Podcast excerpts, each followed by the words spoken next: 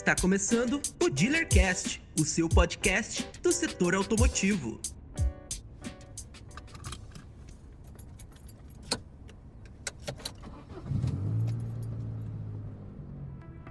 Olá, eu sou o César Cantarella e esse é o Dealercast, o podcast da Dealer Sites.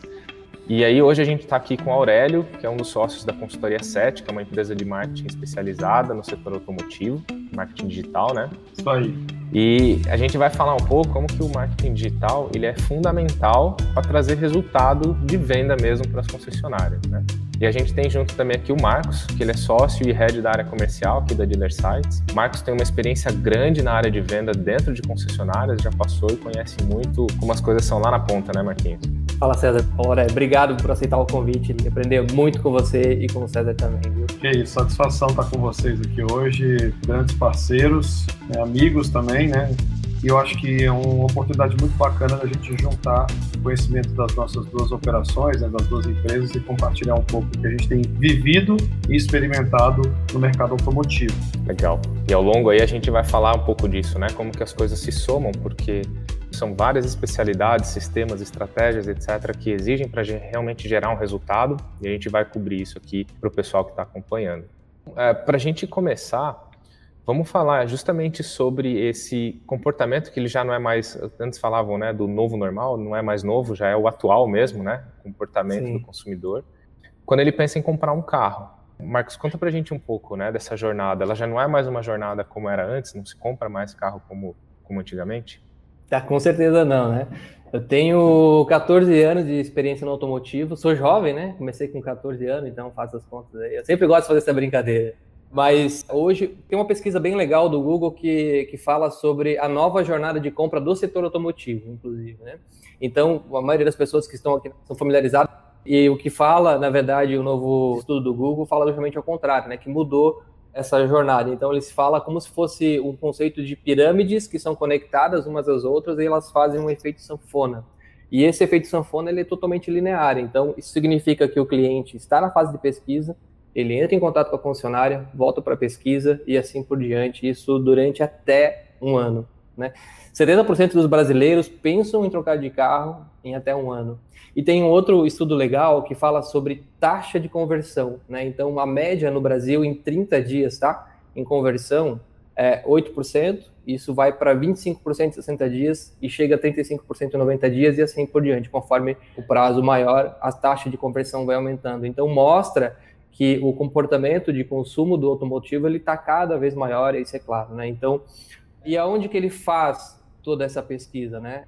95% faz no digital, 83% busca informações em sites autônomos como é, YouTube, Quatro Rodas, Autosport, blog, né? Blog funciona super bem para o setor automotivo. Acho que dá para a gente explorar um pouquinho esse assunto também, as concessionárias começarem a trazer conteúdo para blog, porque o consumidor automotivo usa essa informação, consome esse conteúdo de blog. Mas estava contando que 83% acessam sites autônomos que se encaixariam aqui, 35% depois vão para o site de montadoras e 53% vão para o site da concessionária, né? Então, só que esse fluxo, quando chega no site da concessionária, o cliente chega muito mais preparado, né? Ele já filtra qual modelo, qual versão, qual é a cor que ele quer do carro. Então, ele entra no site da concessionária aqui, muitas vezes já para se relacionar, para é, entrar em contato com a concessionária, ou ele conhece a concessionária da região dele, conhece a marca, enfim, ele vai já fazer um ponto de contato para iniciar algum tipo de negociação, né? Então é importante para o dealer essa consciência desse fluxo dessa jornada e quão importante ele ter um site estruturado, né? Pensando numa experiência boa para o cliente dele, trazer informações onde vai agregar também na fase de pesquisa, né? Então, é, tem um outro estudo bem legal que fala que 70% dos clientes buscam comparar versões e entender qual versão funciona melhor para ele, né? E quando o site do dealer não traz isso, ele vai buscar onde? Ele vai buscar no mercado, né? Então, a gente aqui na dealer, inclusive, traz é um comparativo de versões com toda a ficha técnica em uma tela só, o cliente consegue entender todas as versões, inclusive com preço, né? E ali ele poder é, decidir qual versão funciona melhor para ele e os pontos de contato para a concessionária, né? E sobre a jornada de compra, né? Ela começa online e muitas vezes ela termina no ponto de venda, mas termina a negociação, né? Termina lá fazer o processo de venda. Mas a decisão ela acontece antes. A decisão ela acontece totalmente começa no digital e a gente vê que a decisão ela também acontece ali com as informações que ela colhe, né? Ela vai para o ponto de venda apenas para conseguir fazer a melhor, ter certeza que ela vai fazer a melhor negociação, né? No carro usado, na taxa e até na, no preço do carro novo ou seminovo, né? Então, é, não, é, não, é, novidade para nós que, que, essa decisão ela acontece é, no digital e, e é importante o dealer estar tá estruturado com relação é, a plataforma, a site, para atender esse cliente. Né? Se eu puder acrescentar, César, é, na fala do Marco, a gente até escreveu um texto no blog da Consultoria 7 sobre o novo comportamento do consumidor na pandemia, né? A gente veio estudando bastante isso. A gente já vinha acompanhando uma aceleração do espaço digital como espaço de pesquisa e tomada de decisão do usuário, né? É, a, a, Suzuki, a HPE, fez uma pesquisa que a gente teve acesso que em cinco anos o cliente ele reduziu, está na rede HPE, a visita né, de quatro, cinco lojas para tomada de decisão da compra para 1,6. Isso antes da pandemia. Então você imagina que a pandemia ela acelerou consideravelmente essa, essa profundidade digital. É, a gente até viu uma pesquisa do Google, Marcos, que faixas etárias que não compravam online. Né? Meu pai, acima de 60 anos, 70 anos, começaram a comprar, fizeram a primeira compra. É, pessoas que não tinham costume de fazer o que a gente está fazendo, lives, call, meetings, é, tiveram que se adequar a esse processo. E isso também se refletiu no processo de consumo do automóvel. Né? À medida que as pessoas começam a é, pensar, acho que preciso de um carro, até o momento quero esse carro, é uma jornada de meses. Tá? A gente chegou a ver dados, é, César, de 12 meses de pesquisa em profundidade de um usuário para ele decidir se ele quer um sedã da marca A ou da marca B, tá? Ou se ele quer um SUV ou um hatch. E isso é um processo que a gente tem que estar muito atento para poder é, ter, né, como concessionário, como loja, né, como, como atuantes também no setor, é, trazer o máximo de informação possível resposta para que esse usuário possa escolher, né, esse cliente, esse consumidor, escolher o, é, o carro ideal e na sua loja de preferência, né? É isso que a gente espera. Legal você falar dessa jornada de, de um ano, né? A gente brinca aqui dentro. Eu, eu, eu fiz exatamente isso ano passado, né? Dei bastante trabalho para vendedores, quando eu ainda estava nessa fase de querer saber, ter informação. Mas é exatamente isso, né? A jornada ela começa muito online hoje em dia, ela acaba terminando offline, porque tem uma série de fatores culturais, inclusive aqui dentro ainda. É, não é só uma questão de tecnologia, tecnologia está à disposição de todo mundo, mas é uma questão mesmo de cultura ainda, uh, da forma de fazer esse negócio. Mas a decisão, ela aconteceu ali online, né? A gente fez uma outra live que a gente falou muito sobre isso que o Aurélio comentou. Uh, o, usuário, ele está ali buscando informação. E ele vai conseguir essa informação de um jeito ou de outro. Se ele não encontrar essa informação na sua concessionária, enquanto ele está ali online, muito provavelmente ele vai acabar fazendo negócio com alguma outra. Então, da informação, da transparência, gera uma confiança e, consequentemente, gera mais negócio ali, né? É, nesse, pensando nisso, Aurélio, a gente sabe que o, o, marketing, ele tem digital, ele tem várias peças, né? São, a gente está falando ali de várias pontas. A gente diz de coisas para a gente atrair a atenção do usuário, para a gente dar, fazer exposição de marca, uh, o próprio site, são redes sociais, Google Ads, Google My Business, Call Tracking, CRM e aí vai, né? E a gente sabe que, em geral, o departamento de marketing das concessionárias é enxuto. Então, Sim. lidar com tudo isso daqui é difícil, mas a ideia é que justamente as concessionárias elas não precisem lidar com isso sozinha, né? É buscar pessoas e empresas especializadas aí no setor, né? Como é que você vê essa coisa de esse primeiro pedaço ali de atrair, puxar os clientes para dentro da. Cara, eu, eu até pensei porque a gente estava estudando ontem, né, algumas das, das, conversas que a gente imaginou ter e tal, e falei, cara, eu preciso pensar num exemplo assim que seja prático. É, eu sou empresário, você também. Eu não sou o contador da minha empresa. Eu não sou especialista em contabilidade. Eu não entendo de imposto. Eu não entendo de guia, de DARF. Isso, eu preciso ter alguém muito bom para me auxiliar nisso. Então, eu não posso partir do princípio que o concessionário, que eu como operador que quem está cuidando de um consórcio, de uma corretora, de uma operação de carro, de uma assinatura de carros, de uma seminovos, ele seja especialista em tudo. Não é à toa que nós temos um bom contador. Eu preciso fazer um móvel, eu contrato um bom marceneiro. É, você, é, é, a gente precisa ter empresas especializadas no setor para que dê suporte. O que você precisa ter é um, um, bom meio de campo, né? Alguém que tem uma visão macro de marketing e que possa fazer o meio de campo com é, as operações especializadas, seja a dealer sites na operação do site, seja, vou dar um chute aqui de outras empresas que a gente faz parceria, o RD Station, o CRM, né? Sei lá, qualquer outra, qualquer outra qualquer outra empresa que a gente. Então você tem que ter uma boa operação de marketing que tenha uma visão macro da operação, que entenda a linguagem.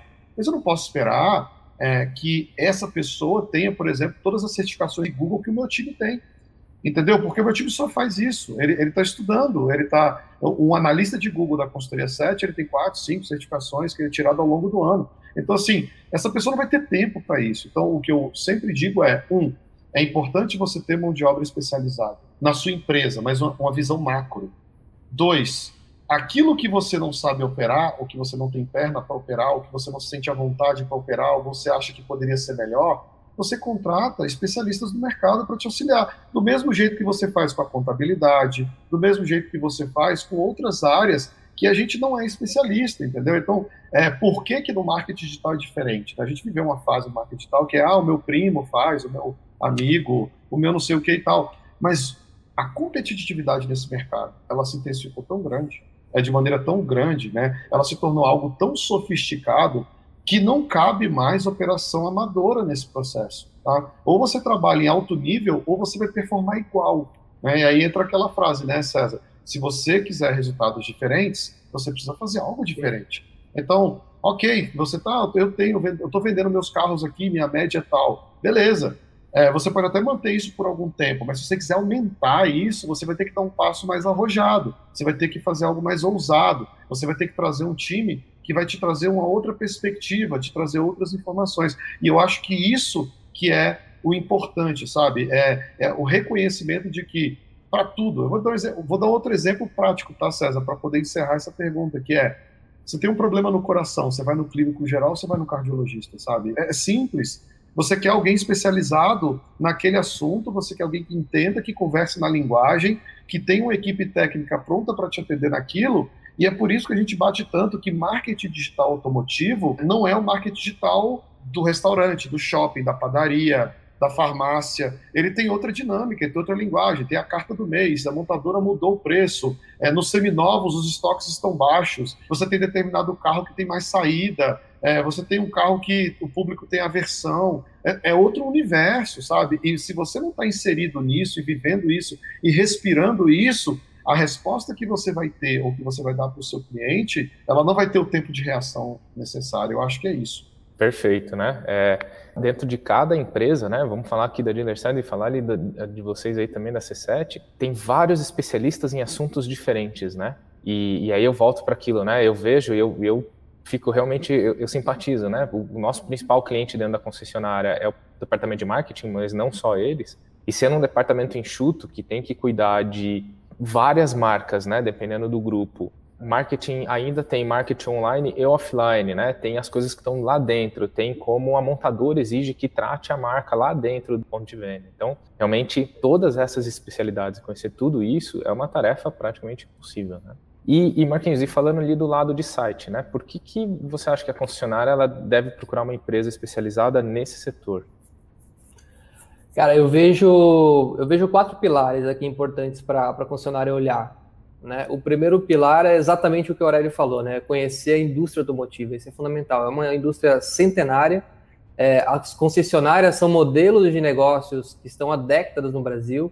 Eu conheço concessionárias que estão mais de 50 anos no mercado, qualquer concessionária tem 10 anos de mercado, então são, são modelos... Aqui, a gente tem cliente, a gente tem cliente junto, né, a Sulpar, que é a Toyota mais antiga do Brasil, né, tem, sei lá, quase 70 anos de operação, assim, é, imagina, os caras estão no mercado há décadas, né? Sim. Então, o primeiro pilar que eu vejo é a empresa é conhecer esse, a indústria e o mercado como um todo, né? E as concessionárias, é, elas são é, empresas super reconhecidas, são marcas reconhecidas nas regiões que elas atuam. Então, a empresa que está atendendo essa concessionária precisa ter também essa visão, né? É, o segundo pilar eu vejo que é foco no cliente, né? Colocar o si no centro e buscar uma empresa que, que tem esse olhar para trazer essa melhor experiência para o cliente final, né? E a gente faz isso muito bem hoje. é, nós temos uma amostragem de quase 2 milhões de acessos por mês no nosso site. Então, cara, eu não conheço ninguém que tem, na verdade, ninguém tem essa amostragem dentro do nosso universo automotivo. Então, a gente consegue trazer uma experiência melhor para o cliente porque a gente tem 2 milhões de tráfego né, dentro desse, dessa plataforma. Então, é, a gente tem muita informação como se comporta esse cara automotivo dentro do site concessionário, entende? Então, é, eu não vejo é, agências regionais ou uma solução dentro da casa da concessionária tendo essa, essa quantidade de informação para processar e trazer aí a melhor experiência para o cliente. É, o outro ponto é atualizações, né? É, a gente tem hoje dentro do nosso time aqui pouco mais de 50 pessoas né, envolvidas em várias áreas, como o César falou ali, né, de pilares importantes para olhando para a experiência, para a plataforma e tudo mais. O Google, cara, ele faz atualizações semanais e três ou quatro grandes atualizações durante o ano. E a gente está sempre olhando para essas atualizações e fazendo ativamente, tá? É, eu não vejo também uma concessionária ou uma, né, uma área de, de, de TI ou, ou talvez uma, uma agência regional conseguindo ter esse ritmo de atualização que a gente consegue fazer no dia a dia. E o quarto pilar é inovação, né? Olhar para o que vai acontecer para o mercado daqui a um ano, dois anos, três anos ou cinco anos, né? Então, só repassando os pilares, é, conhecer a indústria, foco no cliente, atualizações e inovação, né? Então, a gente faz isso muito bem aqui dentro da dealer e a gente tem uma amostragem tanto de clientes como de consumidor para conseguir trazer essa melhor plataforma para o cliente, para o cliente concessionário, né? Então, eu não vejo soluções pontuais conseguindo trazer essa mesma capacidade de performance que a gente faz hoje. Né? Você falou de atualizações do Google, eu lembrei ainda ontem estava conversando com uma cliente nossa aqui, uhum. falando sobre cookies, né? E olha, olha tudo que está acontecendo agora com relação à LGPD. A LGPD, eu ia falar disso agora, falando, cara. E ainda Google, Google falando mudando a política. vai acabar, vai tirar é. cookies de terceiros e tem muita coisa no marketing que está baseado nisso hoje, cara. Você, a gente tem que estar tá monitorando, cara, já você pensando em desenvolver, né?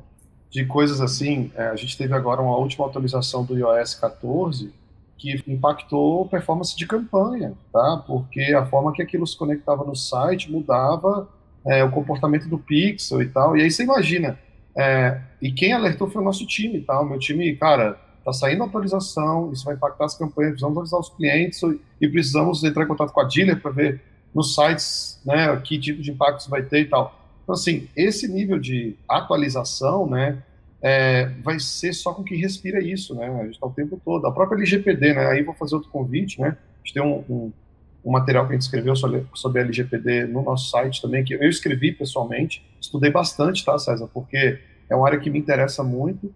E isso muda, né? Isso muda é, completamente o cuidado, a forma. Outro dia eu fiquei numa call com um cliente quase uma hora, é, cliente de Santos, discutindo uma hora, porque ele ia fazer uma ação e ele, cara, o que, que eu posso fazer, o que, que eu não posso, o que, que vocês recomendam, porque eu não posso esperar também que o cliente entenda o que, que a LGPD impacta tá, no, no dia a dia dele no marketing, entendeu? A gente tem que trazer isso já melhor direcionado e estruturado para que ele possa tomar a decisão, né? Eu acho que é, é, isso é um ponto muito importante também.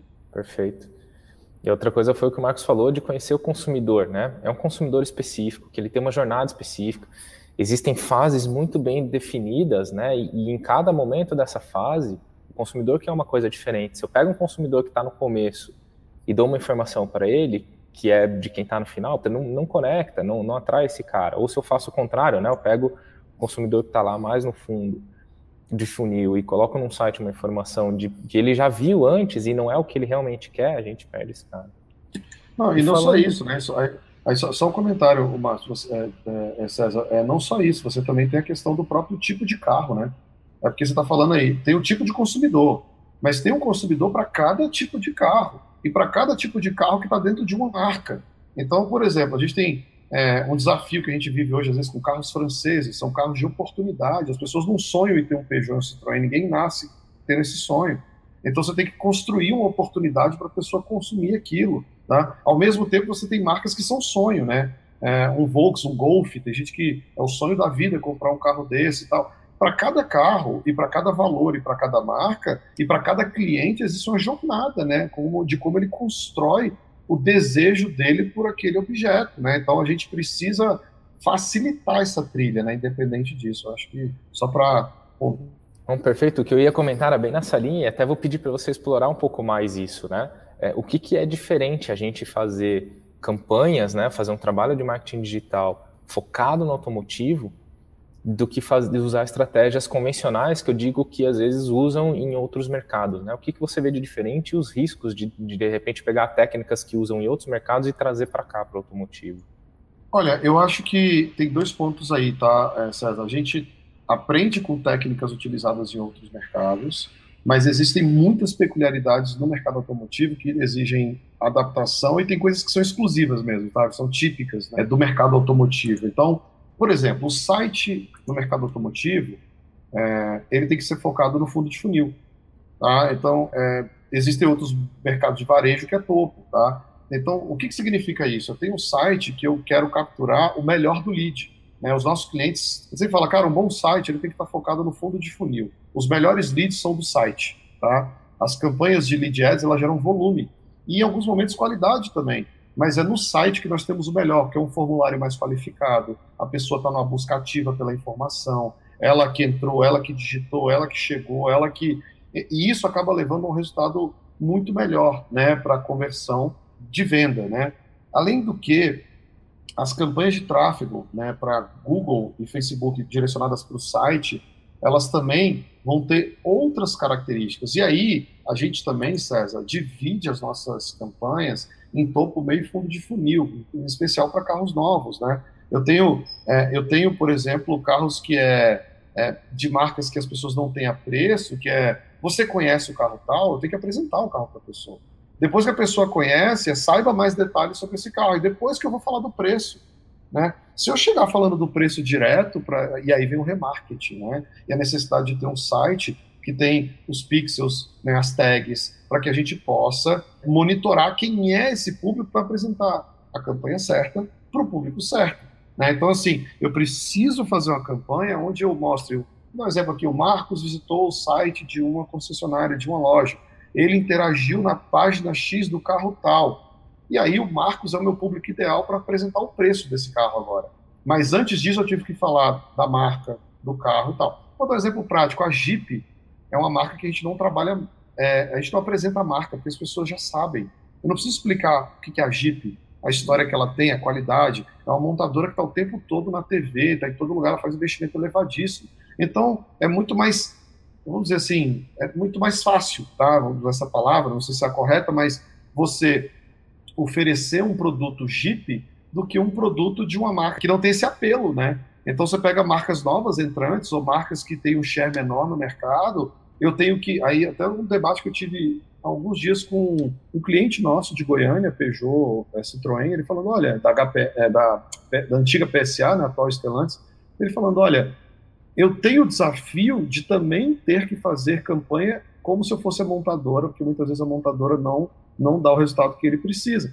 E no caso da Jeep eu não tenho essa reclamação. Então, para cada marca, nós temos que pensar e construir o resultado. É, e aí, por exemplo, se eu for falar um pouco diferente de seminovos, é a mesma coisa, tá? Porque você tem um, é, é uma, uma gama de carros e cada carro é para públicos diferentes. Eu tenho clientes aqui é, que tem de 10 mil a 200 mil. Então, se eu não tiver muito bem amarrado, né, é, é, quem é esse público, o que, que ele faz, para onde ele vai, qual a trilha dele na internet, eu não consigo trazer o resultado que ele precisa. Então, eu acho que essa é a grande vantagem, César, da gente ter uma estratégia precisa, sabe? E aí, claro, além disso, o cliente tem que ter acesso aos dados, né? Ele tem que ter informações é, claras, ele tem que ter é, informações eficientes, informações transparentes. Por isso que a gente tem dashboards vocês também. Todo dado que eu tenho acesso, o cliente tem nada diferente, porque é, isso é transparência, e foi algo que a gente sentiu muito quando a gente, alguns anos atrás, decidiu virar chave para esse setor, foi que havia uma sensação de, cara, eu não entendo o que está acontecendo, eu não consigo ver o que está acontecendo, eu não entendo o resultado, é, eu quero número, eu quero... E a gente começou a entender que isso era algo que é pilar tá, no processo tá, de fazer para o setor automotivo uma operação onde o cliente saiba cada centavo que ele investiu onde foi, cada lead que foi convertido e por quê, e como isso foi construído em qual campanha. Essa jornada também do cliente, dos dados, ajuda ele a ter segurança na tomada de decisão Tá? E a gente também tem o feedback dele para. Porque é um trabalho a quatro mãos, tá? Eu digo assim: é, os nossos clientes são fundamentais para a melhoria de campanhas. Quantas vezes o cliente me ligou e falou, cara, aqui está tendo um retorno tal, e com base no que ele está falando, a gente vai lá e calibra a campanha, resolve, ajusta, é, aumenta a geolocalização, diminui, muda a faixa etária, é, troca o público. Então, essa construção é uma construção coletiva mesmo, e, e isso eu acho que está muito ligado a essa questão dos dados. E por último, eu acho que dentro dessa estratégia, a questão da inovação, né? A gente tem a, o 360 que a gente tem utilizado, e a gente conseguiu reduzir a taxa de rejeição do site dele para 6,75%, que é uma das menores que a gente tem no Brasil hoje, tá? É, por quê? Você tem um site preparado para o fundo de funil. Você tem uma ferramenta que é o 360 que amplia o tempo de navegação. Quanto mais o cara navega, mais dados nós temos sobre a navegação dele. Mais precisa é a minha campanha para o meu time de analistas. Então, esse ciclo positivo acaba gerando um resultado que ele é um resultado, é, eu falo do bem, né? Você tem mais dados, mais informação, melhor conteúdo, melhor lead, melhor venda, mais resultado, mais informação.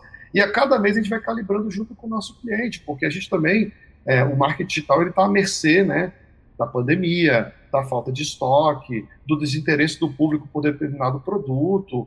A gente tem vivido isso com algumas marcas, né? E, e o desafio nosso é trazer o feedback do nosso cliente, entender o que o consumidor está pensando, encaixar isso no momento que a gente está vivendo. Vou dar um exemplo prático, tá, César? Imagina, no auge da pandemia no passado, a gente está falando de venda de carro era muito difícil, as pessoas não entendiam isso, as pessoas ficavam... então a gente teve que alterar todo o nosso discurso para dizer, estamos aqui, estamos seguindo as recomendações da OMS, é, se você precisar, entre em contato conosco, a gente teve que mudar o discurso para não ficar um negócio assim, não, imagina, lock, primeiro lockdown, ninguém sabia o que estava acontecendo, assustado, e você falando, carro A69, 990, não, calma aí, jovem, a gente precisa ajustar isso para que o consumidor se sinta à vontade com a marca também. E então, é, todos esses detalhes, eles precisam ser pensados o tempo todo para que a gente possa conseguir trazer um resultado de eficiência e também, porque não é só venda, tá, César? É presença digital, falando muito isso com o Doutor esses dias, está presente aí. É presença digital, cara.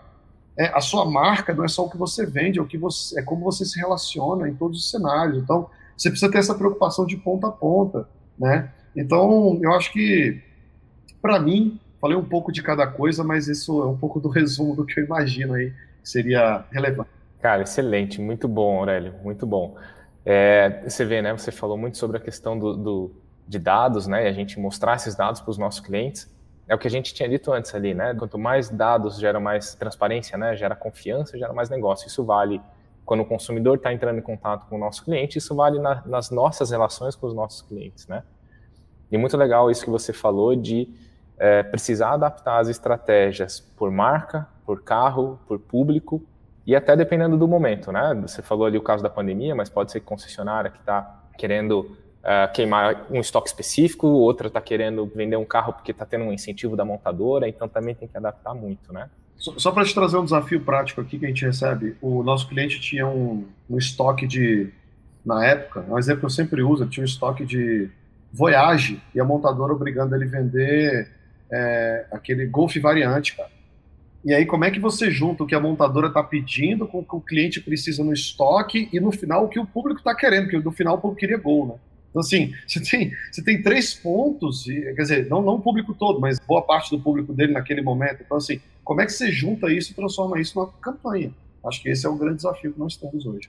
Perfeito. E, Marcos, você vê, né, o Aurélio falando como eles são especialistas no setor, olha o quanto eles conhecem, né, mas a gente sabe que nem todas as concessionárias, elas trabalham com uma empresa ainda especialista, né, e a gente aqui, a nossa plataforma, ela tem soluções que elas ajudam é, nesse processo que o Aurélio falou, dependendo da campanha que vão fazer, usam uma ferramenta específica aqui dentro, dependendo do objetivo, usa uma outra ferramenta.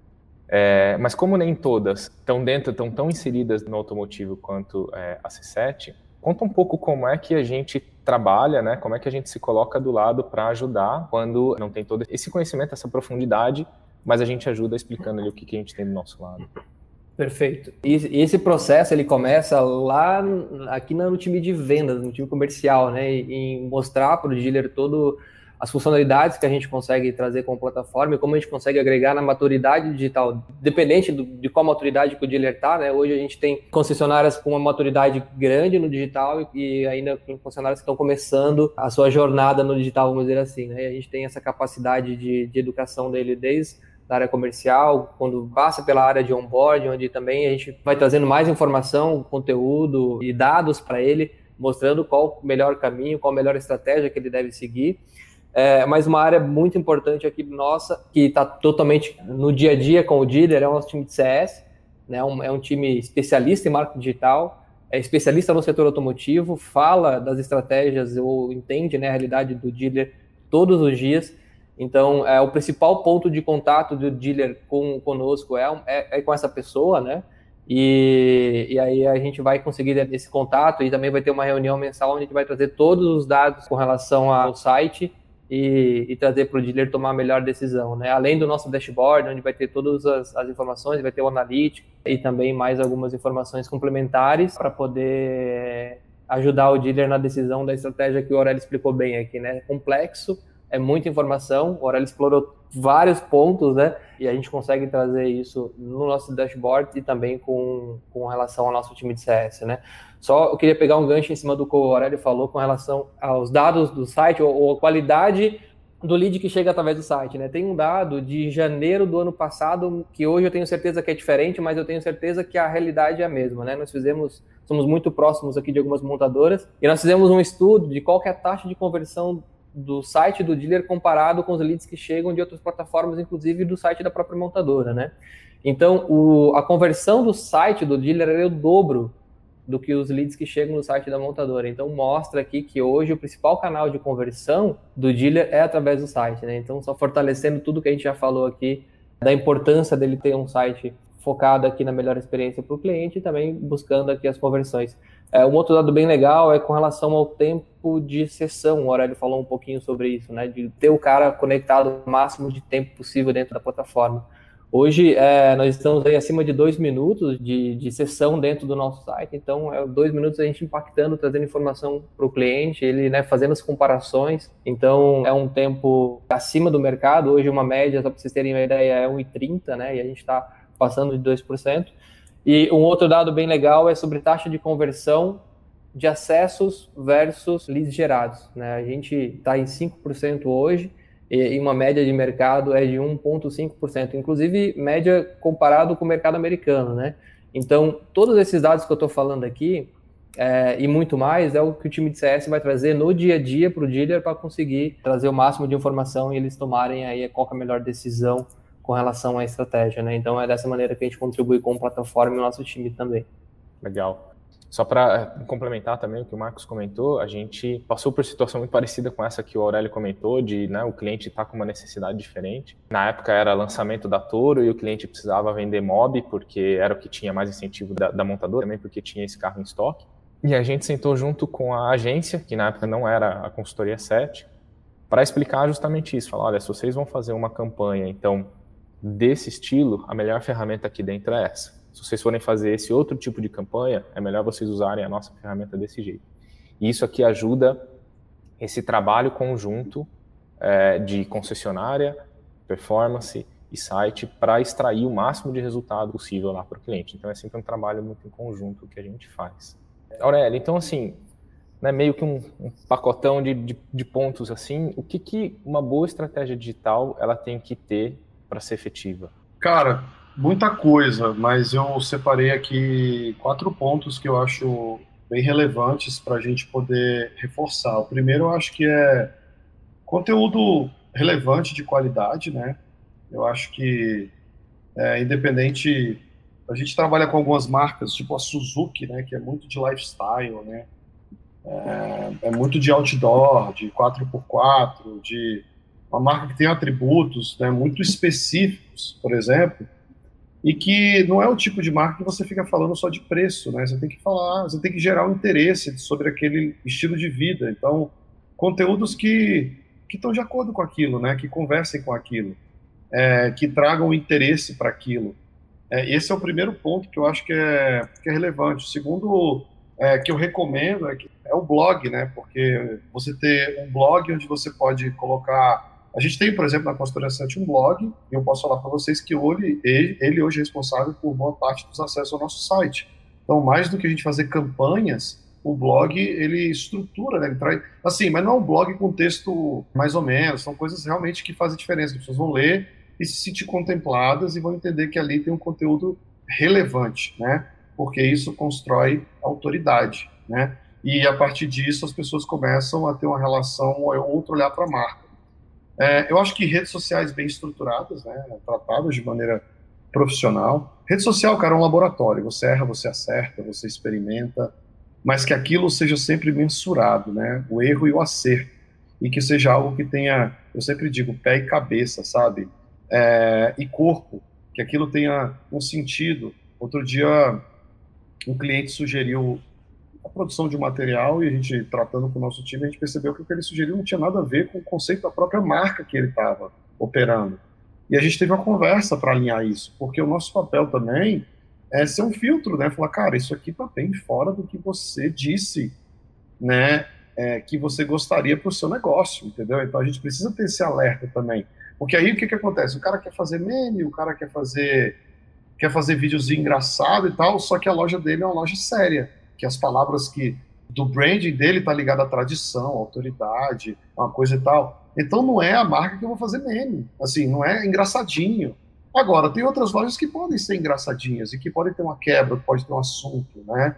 É, então, assim, só que tudo isso tem que respeitar é, um conceito, né? Não que esse conceito seja fixo, mas ele tem que fazer sentido para o negócio e para a visão que o gestor tem do negócio dele, tá? Então, a primeira conversa que a gente tem, normalmente, é, é são com gestores. Falar, cara, por onde é que você quer levar esse negócio? Porque é, é a partir daí que a rede social tem que ser consolidada e construída, né? dentro do discurso de marca, os valores que vocês respeitam, o trabalho e tal. Então, fazer rede social é muito mais complexo do que postar, né? É muito mais complexo de ela, ela tem que estar numa estratégia que também vai gerar conversão, que vai gerar respeito, é, que vai gerar é, presença qualificada de marca. E por último, cara, eu acho que o SEO, né?